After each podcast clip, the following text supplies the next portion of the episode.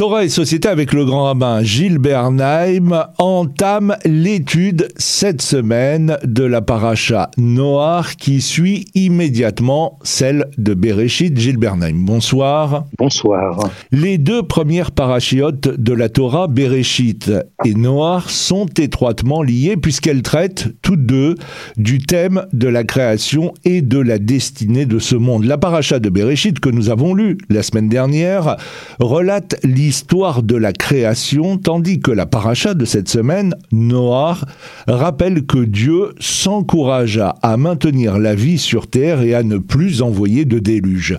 Ces deux passages symbolisent deux niveaux de perfection de la création. Bereshit représente un monde parfait, de par le fait qu'il est l'œuvre de Dieu lui-même, cette perfection est acquise sans aucune participation de l'homme. Et la paracha Noir représente pour sa part la perfection résultant de l'effort de l'homme et de son engagement. D'ailleurs, euh, certains euh, commentateurs euh, de la Torah disent que cette paracha illustre le concept de Teshuvah. Pourquoi? D'abord, il y a une famille sous la conduite de Noir, Noé, qui est sauvée du déluge. Si elle est sauvée du déluge, c'est qu'elle a des bonnes raisons d'être sauvée. Ce n'est pas par tirage au sort que la famille de Noah a été, a préservée du déluge, c'est parce qu'elle avait quelques mérites. Donc, euh, qui dit mérite, dit aussi mérite dans la durée. C'est-à-dire qu'il faut que ça dure, que les enfants, que les petits-enfants, et puis aussi après le déluge, lorsqu'il y a un début de retour à la vie normale, il faut que les mérites, les qualités d'avant le déluge continuent à s'exprimer, qu'il n'y ait pas un lâcher-prise. Et ce qui est évident aussi, c'est que lorsque vous parlez de Teshuvah, la Teshuvah, ce n'est pas seulement euh, j'ai mal fait, il faut que je fasse bien, je vais m'engager à, je vais faire un gros effort sur moi-même, etc. Je ne dis pas que ça ne l'est jamais, mais ce n'est pas que ça.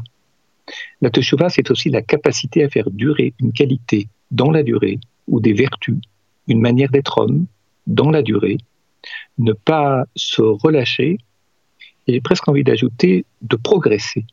Parce que si l'on se contente de préserver quelque chose, sans y ajouter un plus, on a tendance à régresser. Le Talmud le dit, Malim Kodesh on s'élève en sainteté, on ne descend pas, parce que si on veut stagner, si on se laisse aller, en fait, on perd progressivement pied. Les gens qui font du sport ou les gens qui, font, qui jouent d'un instrument de musique savent très bien que s'ils arrêtent un certain temps, ils n'ont plus le niveau qu'ils avaient avant de s'arrêter. Il faut retravailler. Et retravailler, c'est aussi faire teshuva, c'est-à-dire s'améliorer, ne pas être complaisant à l'égard de soi-même, ne pas se contenter du plaisir que l'on a d'être reconnu pour telle ou telle qualité, mais aller de l'avant. La Teshuvah, c'est aussi aller de l'avant. Alors, l'humanité a atteint un stade de violence et de corruption tel qu'elle finit par s'autodétruire. Ainsi peuvent s'entendre les versets La terre s'était corrompue devant Dieu, la terre était emplie de violence. Dieu constata la terre et voici qu'elle s'était corrompue car toute chair avait détruit sa voix sur la terre. Euh, qu'est-ce qui peut expliquer cette chute? Je pense qu'il faut remonter plus haut dans le livre de Bereshit, dans la paracha de Bereshit, pardon. La paracha de Bereshit, j'allais dire, elle est très longue, il y a beaucoup de choses, et souvent des choses très difficiles, des choses qui le sont moins. Mais l'inconvénient de Bereshit, c'est que ça tombe juste après Simchat Torah. Ce qui fait qu'il n'y a souvent pas de nombreuses journées, ou beaucoup de journées pour la préparer, et parfois pas de journées non plus pour faire une émission sur la paracha de Bereshit. Mais en fait, euh, si on remonte à cette paracha, on y voit l'histoire de Cain et Abel. Notre propos, ce n'est pas de délivrer un nouvel enseignement sur l'histoire de Cain et Abel, mais Cain qui tue Abel. Et tout cet épisode de la rencontre manquée entre Cain et Abel est source, je dirais, de nombreux épisodes qui successivement vont marquer une dégradation de la situation. Le meurtre d'Abel, je dirais, il est paradigmatique, comme on dit en français, c'est-à-dire qu'il est l'exemple même de ce qu'il ne faut pas faire. Maintenant, il y a d'autres choses qu'il ne faut pas faire, qui ne signifient pas que l'on tue, mais qui signifient que le comportement que l'on a eu et qui a pu conduire au meurtre peut générer d'autres situations qui ne relèvent pas du meurtre, mais qui relèvent d'autres déviances, d'autres fautes, d'autres crimes parfois, et qui conduisent progressivement, étape par étape, à la situation du déluge, au moment déluge. Entre l'épisode de Cain et Abel, le meurtre d'Abel et le déluge, il y a une succession d'événements. Je prends un exemple, dans la descendance de Cain, un homme qui a deux femmes, l'une pour le plaisir sexuel et l'autre pour engendrer, c'est-à-dire pour avoir une famille, comme si la deuxième ne pouvait pas être aussi la première en même temps. C'est un exemple. Mon propos n'est pas d'analyser cet exemple, mais il est lourd de signification. Il est symptomatique de beaucoup de choses. Et puis on apprend que tel et tel descendant de Cain, c'est celui qui a, on dirait, il est l'inventeur des métaux. Il est celui qui a créé, je ne parle pas de la métallurgie, qui a créé peut-être la guerre, les armes, des armes de métaux très durs, très coupants. Bien sûr que l'idée de la guerre est présente là, et ainsi de suite jusqu'au déluge. D'ailleurs, les causes du déluge, elles sont très particulières. On nous dit que des femmes très belles se sont unies à, je dirais, à on ne peut pas dire, Shalom, des fils de Dieu, mais on ne sait pas si ce sont des anges. Mais par contre, ce que les commentaires, et notamment le Midrash, nous disent, c'est que ce sont des êtres qui, je dirais, sont éthérés, qui ne participent pas de la vie sur Terre, qui ne s'intéressent pas au sort des autres, qui ne vivent que pour les idées. Ça rappelle Abel. Et puis il y a d'autre côté ces femmes très belles, la tentation, la beauté, l'emprise et la séduction qu'elles peuvent exercer. Je ne dis pas que qu'un est très beau, je n'en sais rien. Mais il y a là deux manières d'être qui sont excessives, c'est-à-dire qui sont dépositaires à la fois de qualité, mais aussi de travers qui peuvent être terribles. Quelqu'un qui ne compte que sur sa beauté pour séduire peut nous conduire à un monde de destruction. Quelqu'un qui vit, qui ne vit que dans le monde des cités et qui n'a aucune, aucune implication, aucun investissement dans la réalité du monde, dans le quotidien du monde, peut conduire l'humanité ou peut conduire sa famille d'abord, sa communauté, euh, son peuple, peut conduire euh, là aussi le monde à la catastrophe. Et cette rencontre, elle est, je dirais, elle a quelque chose à la fois de mystérieuse et en même temps d'extrêmement, je dirais, d'exceptionnellement dangereuse. Parce que lorsqu'on ne voit que le bien chez l'un et le bien chez l'autre, mais que l'on ne voit pas l'envers du décor, alors euh, ce qu'il y a en retour, alors on est, on devient imprudent. C'est-à-dire on se détache de la réalité, on se détache de l'esprit critique, on se détache de qu'est-ce qu'il faut faire pour, je dirais, être capable de concilier une chose et son contraire. Comment négocier la rencontre entre les contraires? Comment éviter que les excès se rencontrent et détruisent l'humanité? C'est ça qui est difficile et c'est probablement là-dessus que la Teshuvah est nécessaire. Accepter non pas le relativisme, mais de ne pas vivre dans l'excès, c'est-à-dire dans l'idéal parfait qui progressivement nous détache de la prise en compte des difficultés d'être humain. On n'est pas des anges, on n'est pas Dieu. On fait de notre mieux et on fait beaucoup d'efforts pour agir de notre mieux, mais ça a ses limites. Il faut aussi accepter ses limites et ce sans complaisance. Alors, Gilles Bernam, il y a euh, beaucoup de traits communs entre la paracha de Bereshit et la paracha noire, et parmi ces traits communs, euh, c'est le sort de l'humanité, ou en tout cas euh, son évolution. Force est de constater que dans Bereshit, Adam et Ève engendrent une humanité alors qu'ils ne sont que deux et qu'ils n'ont que deux enfants, dont un est mort. Et une humanité se crée jusqu'à euh, Noé, Noir, et à partir de Noir, on recommence il n'y a plus d'humanité, il n'y a que la famille de Noir, et de cette famille va naître une nouvelle humanité. Euh, certains pourraient dire que c'est un peu de la science-fiction. Oui, vous avez dit quelque chose de très important tout à l'heure euh, lorsque vous avez mentionné l'idée de Teshuvah pour ce qui concerne la paracha, parachat Noir. La paracha de Réchit, Adam et Ève, Cain et Abel, je ne sais pas comment les qualifier. Et je ne souhaite pas le faire à l'antenne ici. C'est à la fois difficile, complexe, et ça nécessite d'entrer dans le texte et dans les commentaires. Ce sont des figures, des figures exemplaires.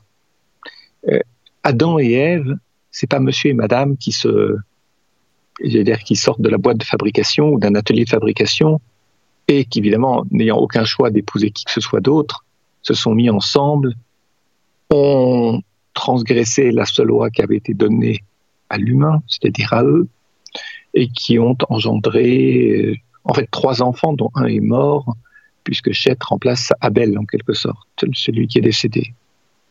Mais euh, ce sont des figures, quand je dis exemplaires, d'autres diront paradigmatiques, c'est-à-dire ce sont des exemples qui donnent à penser, c'est très symptomatique de quelque chose. Ce n'est pas tant une histoire au sens de monsieur, madame se sont rencontrés, voilà ce qui leur est arrivé. On a très peu de détails. Non seulement on en a très peu, mais un homme comme Adam, il parle pratiquement pas. Il n'y a pas de récit autour de la parole d'Adam. Regardez le texte, les propos de Adam sont rarissimes. J'ajouterais que les propos d'Abel sont non seulement rarissimes, mais inexistants. Abel ne parle pas. Alors c'est très difficile de se faire une idée de qui est qui à partir de personnalités qui ne s'expriment que très très rarement ou pas du tout. Lorsque nous quittons le livre de Bereshit et que nous entrons dans l'épisode de Noir, il y a, avant le déluge, euh, les Toldot Adam, les engendrements d'Adam. Alors ça déroule. Le problème, c'est que le vocabulaire change, c'est-à-dire que le statut de l'individu change en fonction des circonstances. Parfois on l'appelle Ish, parfois on l'appelle Enor, parfois on l'appelle Baal. C'est très compliqué comme situation. Par contre, après le déluge, d'abord, euh, la sortie du déluge, elle est compliquée. Il y a l'épisode euh, de Noé, Noir, qui plante une vigne, qui s'essaye au vignoble, à la fabrication du vin, qui s'alcoolise, qui est ivre et qui dort nu dans sa tente, un des fils qui le regarde et qui dit des choses qui ne se disent pas au sujet du père à ses deux autres frères, à donc aux deux autres fils de Noé. Il y a une forme, je ne dirais pas de malédiction, mais une quelque chose de très dur qui est dit à ce fils et au fils et à l'un des fils du fils. Les autres sont bénis, on voit quelle relation ils vont entretenir. Je dirais que là, on entre, j'allais presque dire, dans la vie psychique, dans la réalité affective, dans la réalité des corps. Parce qu'un homme qui sort du déluge, comme Noé, il a peut-être mieux à faire que de, s'enivrer, de se dénuder et de dormir. C'est-à-dire qu'en fait, euh, il se désocialise complètement, il abandonne toutes les règles qui conditionnent une vie de famille, et il, je il s'absente. Il s'absente. Après une catastrophe, on ne s'absente pas. On parle aux enfants. On transmet pour comprendre ce qui s'est passé, pour en tirer des enseignements. Et donc, euh, c'est ce que Noé ne fait pas. En tout cas, il ne le fait pas pendant une période courte, déterminée, qui est le temps d'ivresse. Évidemment, le fils qui l'a vu nu, lui considère que le silence du père, il est pérenne, c'est-à-dire qu'il va continuer et que c'est presque être père, c'est ne plus parler. Ce qui évidemment donne à penser ce que pourrait être une, imaginer une, une humanité où les pères ne parlent plus. Ça, c'est ce que j'appelle la vraie vie, sans commenter plus. Nous ne faisons que glisser en surface du texte. La parachate noire, elle est passionnante, à la fois dans les mérites, les défauts, ce à quoi s'engage sur les générations, et ils ont des enfants. Et puis on va arriver à la fin de la paracha, avec l'histoire d'Abraham qui, lui, à côté de Sarah, n'a pas d'enfant, mais lui, il parle beaucoup, il transmet beaucoup, il accueille beaucoup, il va devenir une référence, un homme de recette, de miséricorde, d'accueil, d'attention à l'autre. Tout ça, c'est la vie, la vraie vie, qui commence à partir de la parachatoire, surtout après le déluge. Noir rentra avec ses enfants, sa femme et les femmes de ses enfants dans l'arche à cause des eaux du déluge. La partie à cause des eaux du déluge, le est apparemment inutile en effet. Il aurait suffi de dire que Noir et sa famille rentrèrent dans l'arche, le fait que ce soit à cause des eaux du déluge étant une évidence compte tenu des versets précédents. Et cette partie en trop du verset appelle à un commentaire que Rachid ne manque pas de faire et qui est le suivant, même Noah avait une petite foi. Il croyait et ne croyait pas que le déluge s'abattrait. Il ne rentra dans l'arche que quand les eaux l'y forcèrent. Oui, oui. Ce rachis est, il est difficile il est difficile parce qu'on a une image de Noir qui est euh, dialoguant avec, plutôt écoutant la parole divine, lui demandant et obéissant. Dieu demande un certain nombre de choses à Noir et Noir obéit. Alors il prend pas les devants, il n'anticipe pas comme Abraham. Il ne va pas, je dirais, au front, mais il entend et il obéit. C'est l'image que l'on a de Noir. Pour quelle raison est-ce qu'il a été sauvé? Alors, il était Sadik Bodorotav. C'était l'homme juste dans sa génération. D'ailleurs, l'hébreu ne dit pas dans sa génération, Bodorotav. Dans ses générations. C'est très bizarre. Ses générations, c'est pas le nombre d'années qu'il a vécu qui est ici suggéré. En fait, il a réparé une faute qui s'était passée beaucoup plus tôt. Et cette faute, on ne la, disons, on s'en souvient dans l'épisode du déluge que parce que, en réalité, Dieu demande une chose à Noah qu'on ne comprend pas toujours très bien. Lorsqu'il y a la construction de l'arche, il a souhaité que les trois fils, les trois fils de Noah, vivent, j'allais pas dire dans des appartements, mais disons dans des grandes cellules, isolées les unes des autres. Pourquoi il fallait isoler les trois fils, leurs familles, les unes des autres? À quoi ça sert ce repliement sur soi? Pour les enfants. En fait, ce qui est craint ici, c'est qu'il y a un enfant qui tue l'autre, un fils qui tue l'autre. Alors évidemment, lorsqu'on écoute les noms des fils, l'un s'appelle Ram, la chaleur, mais la chaleur violente qui brûle, ça rappelle qu'un. L'autre s'appelle Shem, le nom. Ça rappelle Abel, c'est le sémitisme, c'est la langue, c'est la pensée, je dirais c'est la culture, c'est la religion, alors on peut imaginer que la scène qu'un Abel se reproduise entre d'un côté Ram et de l'autre côté Shem, Yavet occupant une troisième position. Il faut les isoler de manière à ce que la rencontre entre les frères ne soit pas prématurée. Cain et Abel se sont rencontrés beaucoup trop tôt.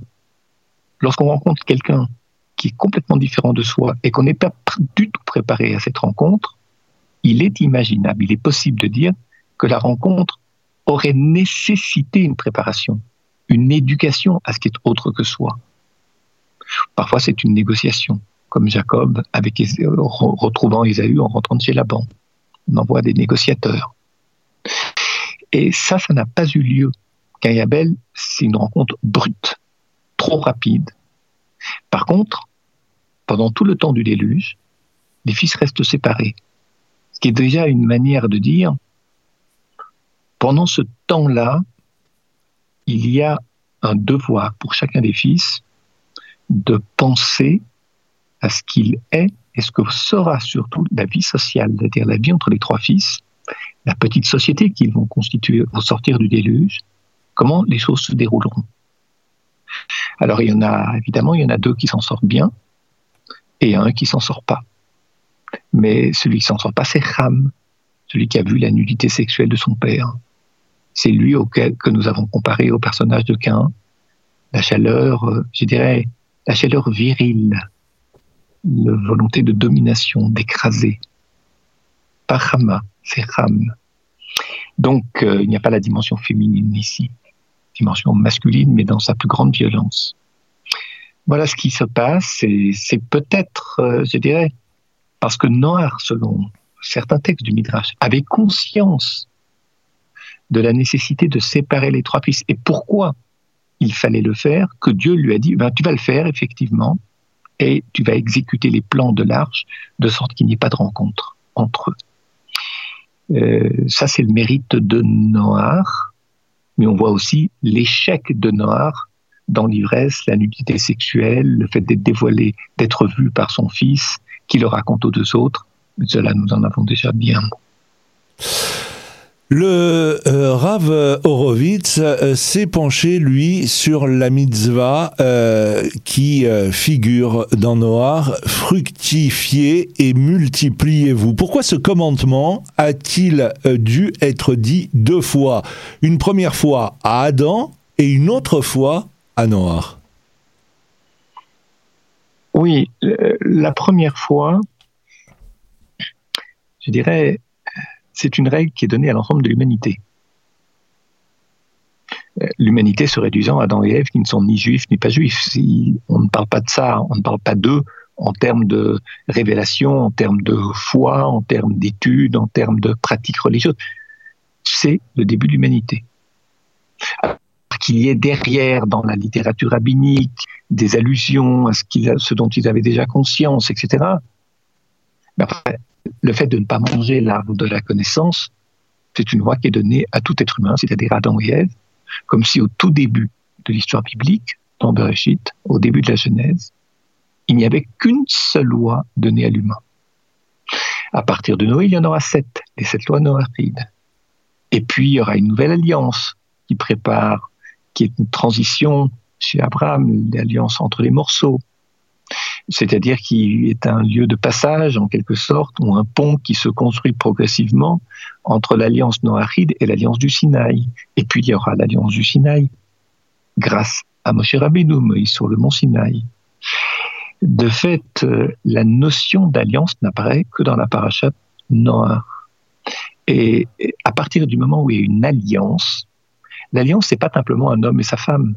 Ce n'est pas simplement un frère et sa sœur ou un frère et son frère. L'alliance, c'est aussi un pont entre les générations. Il y a des alliances entre la génération des pères et la génération des enfants. Il faut bien entendre le mot brite, le mot alliance, je dirais dans toutes les directions, dans tous les espaces possibles. Ne pas le réduire à un couple amoureux. Oui, il y a une alliance, lorsqu'on s'aime, on se marie, par exemple, l'enfant d'une famille. Et la notion d'alliance elle est aussi transcendante, c'est-à-dire qu'elle transcende les générations. Elle n'est pas qu'horizontale, elle est aussi verticale. Elle plonge dans le futur. Et c'est logique, à partir de là, que dans la paracha Noah, il y ait non seulement de l'alliance, mais il y a aussi des descendances nombreuses, et beaucoup de gens qui naissent dans la paracha Noah dans la paracha de Bereshit, c'est un petit peu plus faible. Dans la paracha de l'Erlecha et au-delà, il y a beaucoup de naissances, sauf dans la famille patriarcale. Dans la famille patriarcale, dans ce qu'elle a de meilleur, celle qui descend de Shem, c'est-à-dire celle d'Abraham. Ils ont tellement de mal à avoir des enfants. C'est le signe que la nouvelle alliance, celle de l'alliance entre les morceaux, exige beaucoup plus d'Abraham que ce qu'elle exigeait de Noah. Et plus, plus quelqu'un est capable, plus on exige de lui. On ne peut pas exiger plus de quelqu'un qui n'est pas capable de faire plus. D'Abraham, on attend beaucoup, on exige beaucoup, et il réussit beaucoup. Ce sont les dix épreuves d'Abraham. C'est sur ces mots que s'achève cette émission Torah et Société consacrée à la paracha Noir. On se donne rendez-vous la semaine prochaine pour un nouvel épisode de Torah et Société. Bonsoir. Bonsoir.